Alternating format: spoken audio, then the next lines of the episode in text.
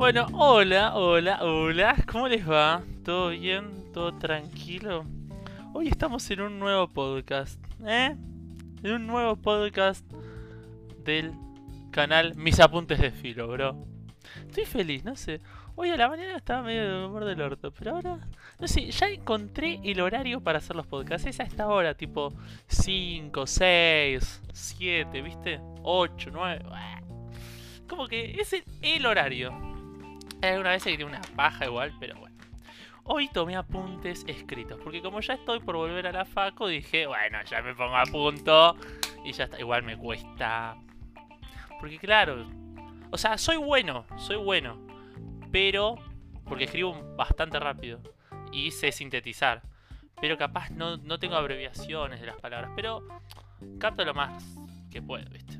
Igual hay algunos videos que no se puede, ¿viste? Que están muy editados. Bueno, igual tampoco vinieron acá a preguntarme cómo tomo apuntes yo, ¿no? ¿No? De- Respóndanme. de- Bueno, em, este podcast igual no lo estoy grabando el día que voy a subirlo. ¿Por qué?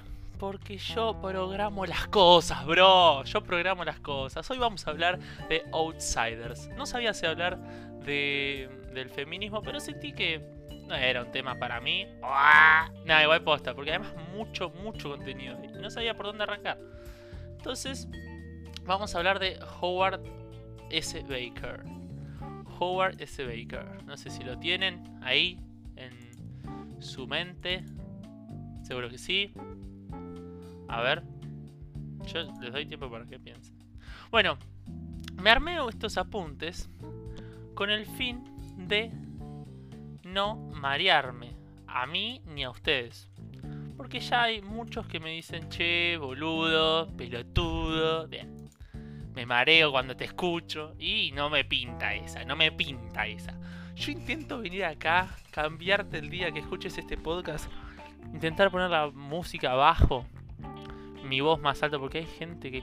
Primero me hace un podcast de 9 minutos. Un podcast de 9 minutos es muy corto. Yo vengo a escuchar un podcast para caminar, para lavar los platos. Entonces no puedo estar cambiando cada 10 minutos un podcast. Dejate de joder. Eh, y tiene que ser un poquito más informal, porque el chabón que escucha el podcast no está todo el tiempo al pendiente, no está. Uy, sí.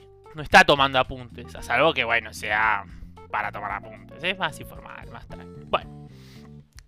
Y lo que venía diciendo, bueno, pero tampoco da que venga y te hable del párrafo 4 cuando todavía no arranqué la introducción, ¿viste? Así que bueno, Howard Baker. Howard S. Baker, Howard Saul Baker, nació en Chicago, Illinois, estado de Estados Unidos. Estudió sociología, como ASMI, como yo, en la Universidad de Chicago a finales de los años 40, llevando al mismo tiempo una carrera de pianista profesional de jazz, aficionado que ha seguido cultivando hasta el día de hoy. Muy importante esto, porque vos me decís, ¿qué, me importa? Te va a importar, porque después va a hablar y va a escribir acerca de eso, y eso después lo va a llevar a analizar eh, a los outsiders, a los marginados. Perteneció a la escuela de Chicago, ¿eh? Aunque igualmente él señalaba que dicha escuela era más que más una escuela de actividad diversa y heterogénea que una escuela de pensamiento unificada y homogénea, ¿no? En particular, Ever- Everett Hughes, sociólogo de trabajo y las profesiones, tuvo una gran influencia sobre Baker, maestro mentor, eh, dirigió su tesis y le transmitió el gusto por una escritura sociológica clara, directa y simple. Él, si vos lees uno de sus libros, yo no los leí, pero me imagino, es corto, es corto, sencillo y al pie. Te la tira toda así de una. Además de darle la oportunidad de trabajar con él en sucesivas investigaciones y animarle a analizar los músicos de jazz como grupo profesional. ¿Ves? Ahí arrancó. Empezó a analizar a los grupos, a los músicos de jazz. ¿no? Eh, y esto lo llevó a interesarse también por la desviación, o sea, por los desviados, por los consumidores de droga, por los consumidores de rock and roll, ¿viste? Esas cosas tampoco tan heavy, no asesinos, ni nada, eso no, ¿viste? Y eh, escribió sobre ello. ¿no? Sin embargo, ah, bueno, esto, de hecho, cuando termina su carrera, volviendo un poquito con lo anterior, él em, hace un libro ¿no? de, para ser más claro, más directo, más sencillo. Sin embargo, no sería hasta una década después, en 1963, cuando este trabajo, Outsiders, el texto, vería finalmente la luz, convirtiéndose en una obra de referencia, el cual vamos a hablar y tratar hoy, y llevándolo a cabo con la fundación de la teoría del etiquetamiento. Fundó esta teoría del etiquetamiento que en realidad no la quería llamar así, él la quería llamar interacción teoría interaccionista de la desviación, como realmente lo llamó Baker, no sé si Baker es así, sino Baker. Em, o Labeling Theory. Un cambio de paradigma en el campo de la sociología de la desviación. ¿no? Acá trajo como muy, muy revolucionario hecho. Sus trabajos se inscriben en la huella del interaccionismo simbólico y alcanzó una reputación eh, tal por sus estudios sobre sociología de la conducta de los outsiders, su contribución más conocida, ensayo sobre sociología de la desviación en 1966. La publicación de Los Mundos del Arte amplió su renombre al ámbito de la sociología del arte y la cultura. No es que solamente se centró en el sistema sociológico social de los marginados, sino más bien también analizó eh, grupos de jazz, como te estaba diciendo antes, eso, bueno, amplió un poquito su nombre, digamos. Bueno, vamos a analizar su texto de Outsiders. No sé si va a quedar tan largo este podcast, espero que sí. Y si no, seguro que va a estar bueno. No, porque es algo interesante, ¿no? Para que vos, desde tu casa, analices esto desde un punto de vista más holístico. Eh, bueno, vamos a darle. Bueno, a priori, Howard Baker, ¿no? Va a decir que la, desviación em, la establecen grupos sociales, ¿no? Establecen reglas. ¿Qué es apropiado y qué no lo es? La persona que rompe una regla se convierte en un outsider, un desviado, ¿no? Estas reglas van a, ya sea reglas tipo leyes, que las hace cumplir el Estado mediante la política, eh, y bueno, implica un castigo, o más bien también pactos informales que no están escritas, pero son tácitas, todo el mundo las reconoce. Por ejemplo, si vos hoy vas a un boliche o salís a la calle vestido como una duquesa del siglo IV, la gente te va a mirar mal. El cual es un castigo social, no un castigo punitivo, ¿no? Pero sí es un castigo social. Pues implica una desaprobación social, ¿no? Entonces, hasta ahora los grupos sociales van a crear reglas que, bueno, te van a permitir hacer cosas, te van a prohibir hacer cosas y te van a... Eh, bueno, decir que alguna acción está o no equivocada. El outsider es un marginal, un marginado. Hay diferentes grupos eh, con distintas reglas, ¿no? En cada grupo se juzgan como desviados conductas distintas y eso es muy importante, o sea, depende el grupo social, ya sea por el país, ya sea por la etnia, ya sea por la religión, hay distintas reglas implícitas, ¿no? Que van más allá del Estado. A ver, para que me quiero sonar los mocos. Las cuales, bueno, eh, van a ver de distinta manera al outsider, ¿no? Va a haber distintos outsiders. Por ejemplo, bueno, si querés te digo una del país. Por ejemplo, la marihuana en Uruguay es legal, lo cual no te hace outsider si fumas o consumís. Y en Argentina es ilegal. Así que te hace. Haz algo que, bueno, puedas consumirlo de manera... Igual hoy día es más tranqui, ¿no? Entonces va a haber distintos grupos sociales los cuales crean distintas reglas. Esto ya te tiene que empezar a hacer ruido, ¿no? Porque vos decís, ah, claro, es lógico. Pero esto va a llevar a algo, que no lo voy a decir todavía, te voy a dejar con la intriga para que escuches hasta el final del podcast. Bueno, entonces ya podemos sacar una conclusión. Que no hay actos desviados en sí mismo, pues el acto desviado lo considera tal un grupo. ¿Me entendés? O sea, al haber distintas concepciones del outsider, del desviado, no hay.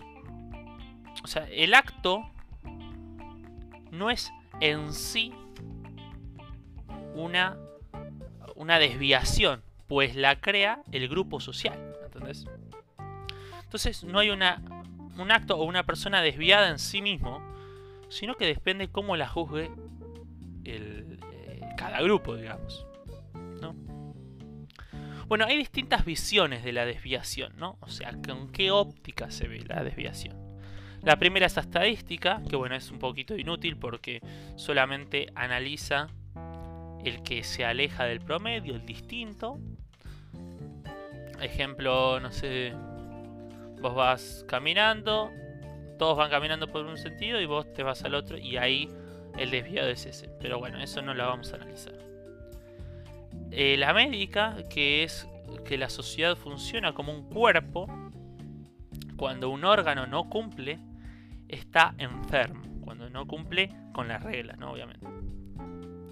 O sea, un órgano en el sistema humano no cumple con la función que tiene que cumplir, está enfermo.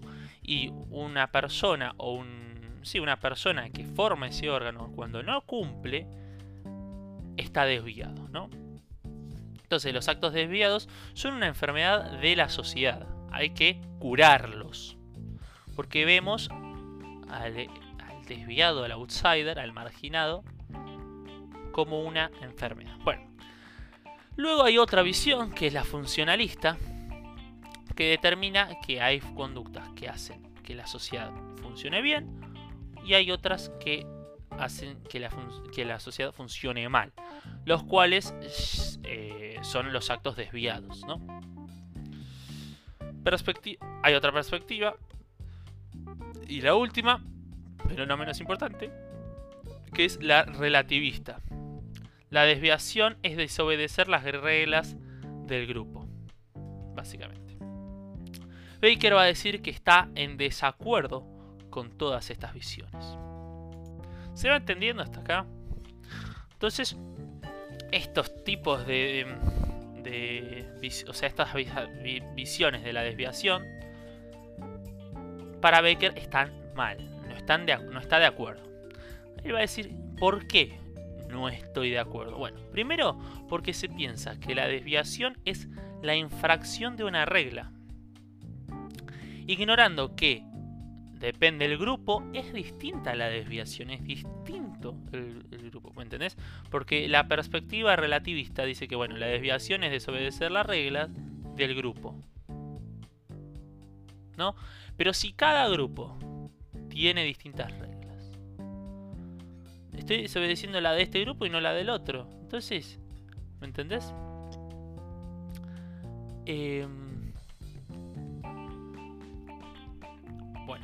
Porque claro, está siendo creada por la misma sociedad. Pero la desviación no es inherente al acto. ¿Se entiende? O sea,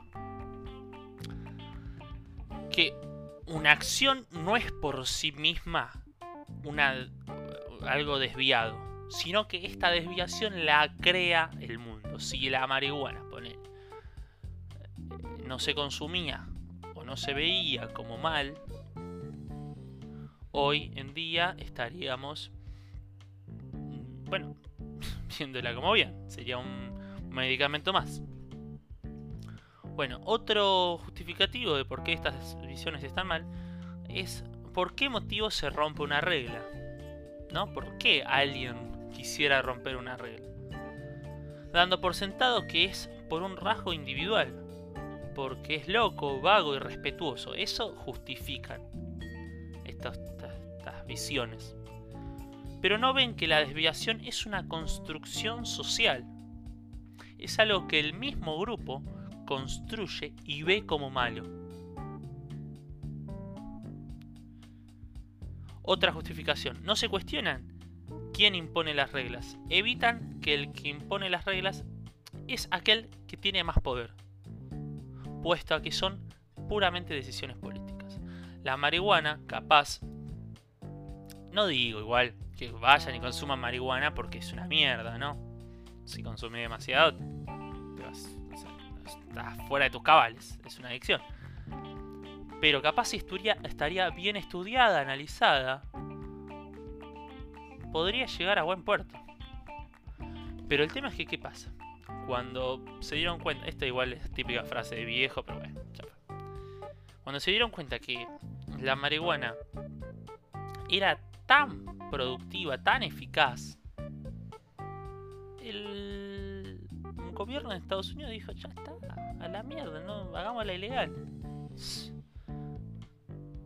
Entonces, ahí te das cuenta que son decisiones políticas, ¿no? Aquel que tiene poder impone las reglas. Si hoy, por ejemplo, no habría políticos que llevan adelante una, justamente valga la redundancia, política de afuera inmigrantes, el, la población, el ciudadano, no sería eh, xenófobo. No sería anti-inmigrantes. ¿Se entiende? bueno, después, otra cosa de estas visiones pues, que están mal. No cuestionan la etiqueta de desviado. Piensan que la desviación es solo un acto que rompe una regla y que una persona desviada es alguien que rompió una cuando no es así. Claro, lo analizan como un caso aislado y no lo analizan como un caso contextual. ¿Por qué rompió la regla? Entonces la desviación para Baker no es la que no es romper una regla, sino Uy, perdón. A ver, para. No es la, la desviación para Baker no es la que rompe una regla, sino aquella que le pusieron la etiqueta de desviado. Bueno, acá no entiendo un shot. Caga. Porque yo tomé el apunte y no lo tomé del todo Ahora te digo la posta, a ver. La persona, para Baker, la desviación, definición de desviación. La persona desviada no es la que rompe una regla, sino aquella a la cual el grupo le puso la etiqueta de desviado. El hecho de que un acto sea desviado o no depende en parte de la naturaleza del acto en sí, si viola o no una norma, y en parte de la respuesta de los demás. Obviamente, si vos asesinás, va a estar mal porque está mal, porque eso sí es inherente a la acción. Pero hay otras acciones, otras desviaciones que al ser tan sociales, al ser pactadas informalmente, que no sea una ley escrita, implican que sea una ley moral, una ley social. Bueno, acá hay un cuadro bastante simpático, que bueno, el formato podcast no me deja mostrarlo, digamos. Haz algo que, bueno, sé que se pueden hacer videos y todo eso, pero yo no hago los videos. Es así, tiene tres columnas bueno, sí, dos columnas y dos filas. En las filas, lo, primero que dicen es, lo etiquetan, no lo etiquetan. O sea, lo etiquetan como desviado, no lo etiquetan como desviado. Igual, seguro voy a ponerlo como foto de, perfil del podcast, ¿no? Y en las columnas, en los cabezales, pone, no rompió las reglas, rompió las reglas. Entonces, a ver, para que quede claro. Em, a ver, uy, para, para. Bueno, lo voy a decir así porque capaz con cuadro es medio quilombo. A ver, entonces, los distintos... Em, tipos de desviación, ¿no? Una persona puede tener un comportamiento obediente, pero puede ser percibido como desviado, como una desviación. En este caso, su conducta es desviada, su conducta desviada es producida por una falsa acusación. ¿No? O sea, esto sería no rompió las reglas, pero lo etiquetan.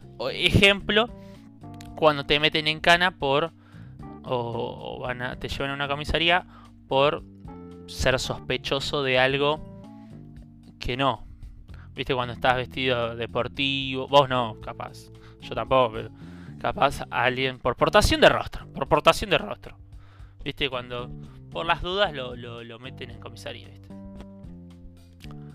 Después, una persona puede tener un comportamiento que rompe la regla y puede ser percibido como desviado. En este caso su conducta es, bueno, desviado puro, o sea, rompió las reglas y lo etiquetan como tal, eso está perfecto. Después, una persona puede tener un comportamiento obediente y no ser percibido como una desviación. En este caso la sociedad está conforme con el individuo, o sea, no rompió ninguna regla y no lo etiquetan como desviado. También está perfecto. Una persona puede tener un comportamiento, y esta es la cuarta y la última, una persona puede tener un comportamiento que rompe la regla y no ser percibido como una desviación. En este caso la desviación es secreta. ¿No? O sea, rompió una regla, hizo algo mal, pero no se le implica nada. Por ejemplo, políticos corruptos.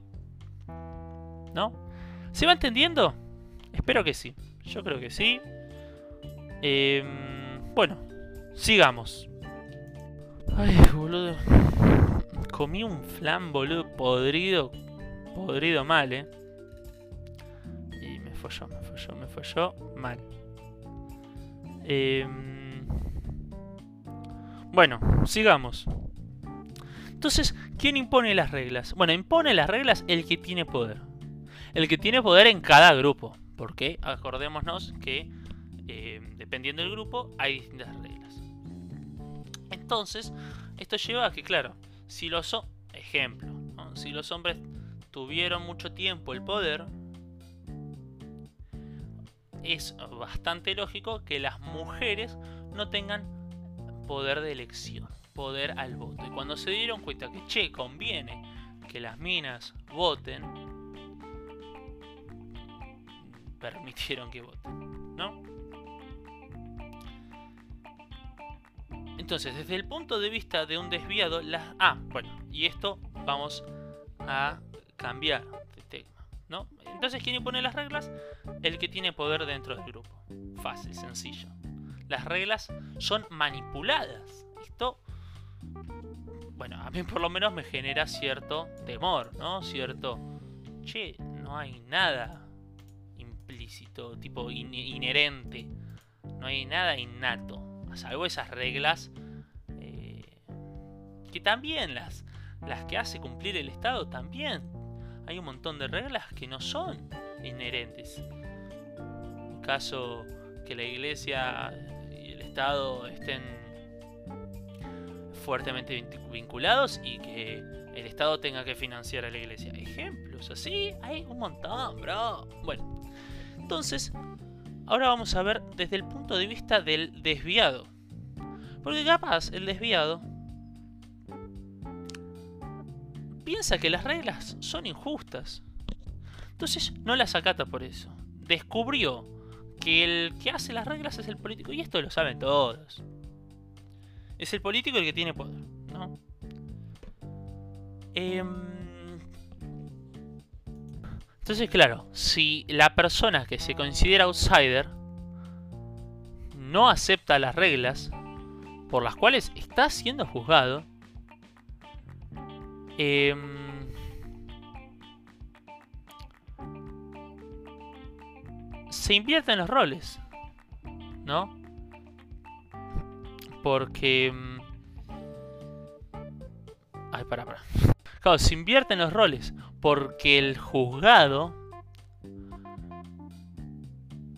rechaza la legitimidad del juez, ¿no? O del la víctima, en este caso, del delito cometido por el desviado. Por ejemplo, voy y me robo una sachet de leche de un supermercado multinacional. Y digo, bueno, estos son unos hijos de puta. Y genero también una eh, norma que me legitima a mí, por eso hay un cambio de roles, que me legitima a mí a robar. Pero como yo no tengo el poder, esa regla no va a ser tan popular. No va a ser de todo el país. A salvo que el poder del oficialismo o el poder de turno pierda legitimidad y la gane el desviado, que en, este caso cambiaría los roles, ¿me entienden? Por ejemplo, en el 2001, cuando todos salían a, eh, bueno, robar supermercados, hacer, ¿cómo se le decía? Bueno, sí, robar supermercados, agarrar un montón de tele de la, de la calle, ¿viste? Cosas así. Lo que él se pone a analizar, Baker, Howard Baker, dice que hay que dejar de preguntarse por qué algunas personas rompen las reglas para empezar a preguntarse por qué la mayoría respeta las reglas. ¿Por qué hay cierta legitimidad por esta gente con poder? Bueno, em, él va a decir que seguramente la mayoría de las personas tienen el impulso de romper una regla. Muy frecuentemente. Pero no lo hacen porque están muy comprometidos con la sociedad en la que viven. ¿Se entiende? Cuando tienen el impulso de cometer una infracción probablemente se contengan de hacerlo porque los beneficios no son tan grandes como las malas consecuencias que le puede traer el ejemplo que le puede traer. El ejemplo que pone Baker es alguien que quiere consumir drogas, pero no lo hace porque eso pondría en juego su reputación, su empleo y quizás su libertad. Acá me faltó poner una coma. ¿Se entiende? Entonces, nosotros acatamos las reglas porque es lo más sencillo, lo que más nos beneficia. Si nosotros empezamos a romper reglas, romper leyes, nos veremos eh, desfavorados, ¿no? Porque vivimos en una sociedad en la cual se nos va a juzgar, ya sea por jueces o no, ¿no? Aquellos que rompieron alguna regla. Ah, no, esto va después, perdón. Patrón de comportamiento del desviado. Ahí esto no sé si va ahora. Bueno, no importa. Entonces, él va a descubrir, va a entender que hay gente que, que rompió reglas y va a haber un patrón, ¿no? Porque va a haber aquellos que... Bueno, voy a decir la frase que pensé que iba después, no sé en qué momento va, pero bueno. Aquellos que rompieron alguna regla lograron no pensar en esos compromisos, como por ejemplo justificando su accionar, convenciéndose a sí mismos de que la que está haciendo mal... Uy, perdón Asimismo, de que lo que están haciendo no está mal, por ejemplo, porque las reglas son injustas. Ejemplo, el que roba eh, hipermercados. Bueno, no sé si se entendió. O sea, el que rompe la regla pactada por el grupo social, lo hace porque primero deslegitima a la norma en su totalidad y segundo porque se crea una segunda norma autónoma que legitima su accionar. ¿Me entendés? Entonces, acá vamos a decir el patrón del comportamiento desviado. Em, bueno, primero tenés que ser etiquetado como tal y actuar desviadamente, digamos. Después, sumarse a un grupo de desviados, porque siempre tiene que haber un grupo social formando una identidad, justificando tus actos y em, manifestándote en contra de esas reglas que rompen, ¿no? Justificándote, legitimando. Por ejemplo, cada vez que Boca juega o gana un partido, van a la 9 de julio y la M de McDonald's la tiraron un montón de veces. Y se, se legitima, se, se, deja eso. Se ve como que está bien. Como que es parte del folclore, folclore ¿me entendés? Y bueno, está bien, ¿me entendés? Según las reglas de mi grupo social. Pero ellos lo ven bien. Porque es otro grupo social, ¿me entendés? Es más probable que una persona continúe rompiendo las reglas si está dentro de un grupo de personas que hacen los mismos actos desviados. Por eso em, es más común que alguien salga a robar cuando está en un grupo que sale a robar, porque lo ven legítimo, ¿entendés? Bueno, entonces, para resumir y ya terminar el podcast, para Baker la desviación no es simplemente una cualidad presente en determinados tipos de comportamientos y ausente en otros no es que es inherente al accionar, sino que es más bien el producto de un proceso que involucra la respuesta de otros. El mismo comportamiento puede significar una infracción en cierto momento y en otro y en otro no, perdón. O si es cometido por cierta persona o por otra. O sea, dependiendo la época, la persona que lo haga, el lugar donde se lo haga, el momento en que se lo haga, va a ser visto como malo o bueno. Entonces, el, el hecho de que un acto sea desviado o no depende en parte de la naturaleza del acto en sí. Esto está bien. O sea, si violas una norma que está que es legítima, digamos, que es inherente al accionar, pero en otra parte en respuesta a los de los demás. Los demás analizarán tu caso y verán si está bien o mal. También ese análisis se puede generar por los medios de comunicación, por eso tienen tanto poder hoy día los medios de comunicación, porque manipulan la información a punto tal de que a vos eh, veas como unos hijos de puta a unos y como no a otros. Por ejemplo, el caso de los rugbyers, que no son rugbyers, pero bueno, que mataron a Fernando, que es una mierda, porque justamente por la naturaleza del acto en sí, violaron una norma y está pésimo lo que hicieron. Pero como ellos hay un montón más y capaz si los medios de comunicación no se focalizarían tanto en ellos, no digo que esté bien que hayan matado, eso no, ¿eh? Pero digo que capaz si analizan a todos los demás, generaríamos más odio por los demás, ¿me entendés? Y ahí seríamos, serían juzgados socialmente. ¿Se entiende? Espero que sí. Bueno, me gustó mucho el podcast del día de hoy. Espero que estén pasando una hermosa semana. Les mando un beso, un abrazo, los quiero muchísimo. Suscríbanse. No, síganme en mis redes sociales, en mi Instagram agus.sid eh, y apuntes.filo. En todas las redes sociales de podcast. Y bueno, espero que mm, les haya gustado, en serio, ¿eh? Y que tengan una linda semana. Gracias por escuchar hasta el final. Gracias por escuchar los podcasts que ya hay grabados y cargados. Y bueno, seguiremos con esto que, que nos gusta. Dale, chau chau.